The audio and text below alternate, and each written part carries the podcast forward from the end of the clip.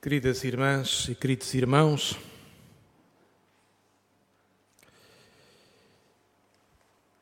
domingo após domingo,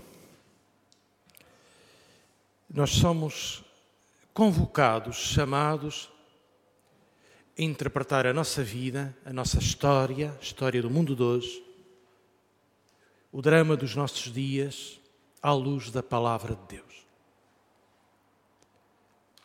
A exigência da fé é uma procura de sentido entre a palavra viva, que é Cristo ressuscitado, e os duros acontecimentos da nossa vida e da história de hoje. Tragédia da guerra em que a Europa está metida e o adiamento do desejo da paz que parece cada vez mais distante e longínquo. Todos querem a sua vitória. Todos lutam pela sua vitória. E a paz, diz-nos o Papa, diz-nos, provocando a todos, parece que ninguém a quer. Parece que ninguém luta pela paz.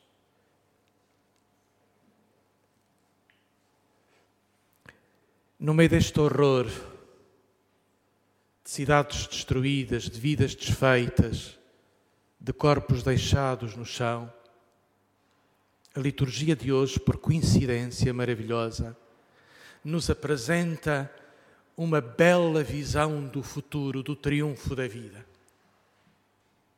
E aqui temos um belíssimo texto da palavra de Deus do livro do Apocalipse, capítulo 7, a segunda leitura, que nos ajuda a interpretar estes acontecimentos trágicos, violentos, catastróficos da história humana, do nosso presente.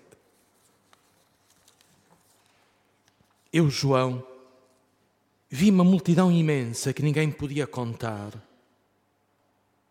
gente de todas as nações, tribos, povos e línguas. Estavam de pé diante do trono e na presença do Cordeiro, vestidos de túnicas brancas e de palmas na mão.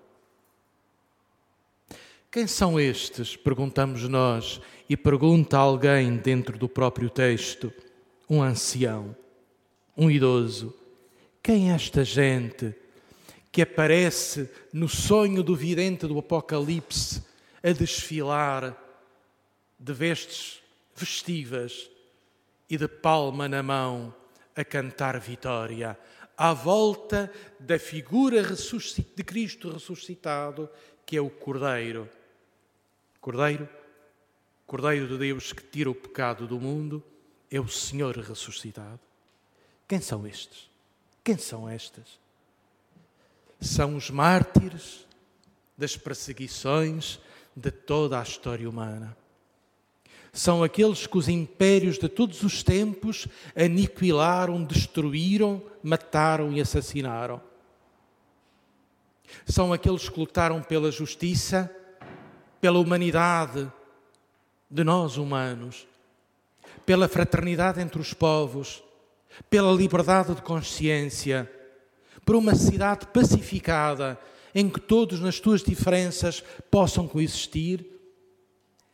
Estes que os impérios totalitaristas de toda a história destruíram, aniquilaram, mataram, aparecem na visão do Apocalipse em traje triunfante de festa a cantar a sua vitória.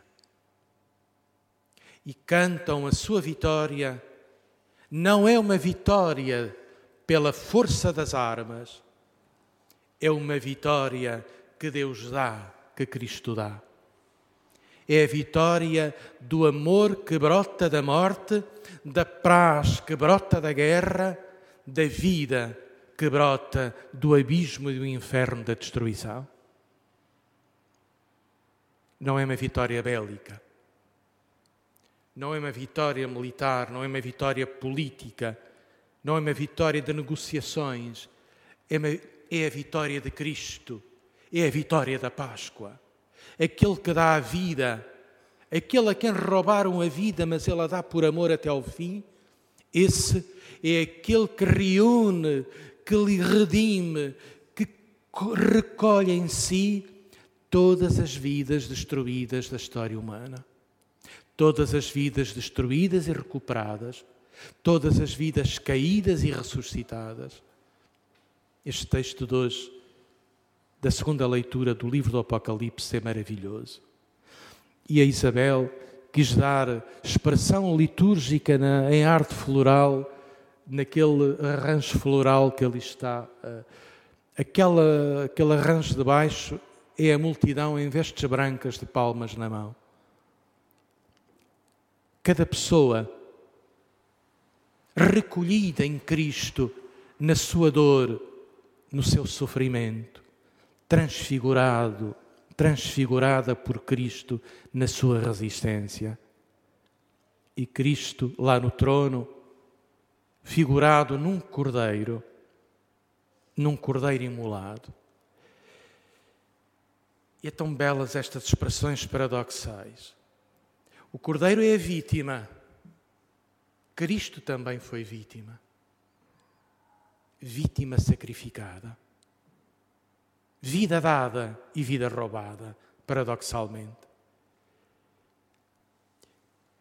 A experiência cristã brota do sacrifício da cruz, não para consagrar o sofrimento, mas para redimir o sofrimento para que todos nós confiemos que a última palavra da vida, da história, não pode ser a, palavra do caos e da destruição, da violência e da brutalidade, da morte e do assassínio, da guerra e do caos destruidor.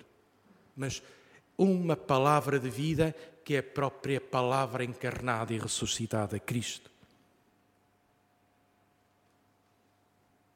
O cordeiro, imolado, que está no meio do trono, será o seu pastor e os conduzirá às fontes da água viva. Reparem na linguagem paradoxal. A vítima, o cordeiro, será o chefe, o pastor. É o chefe, triunfador, ressuscitado, porque aceitou ser o cordeiro imolado Bem, aceitou, se calhar não tinha outro remédio.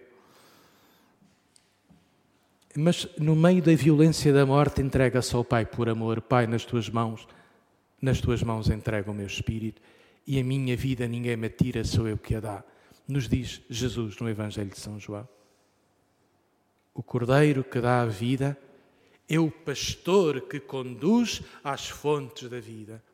Belíssima expressão e paradoxal na linguagem do Apocalipse.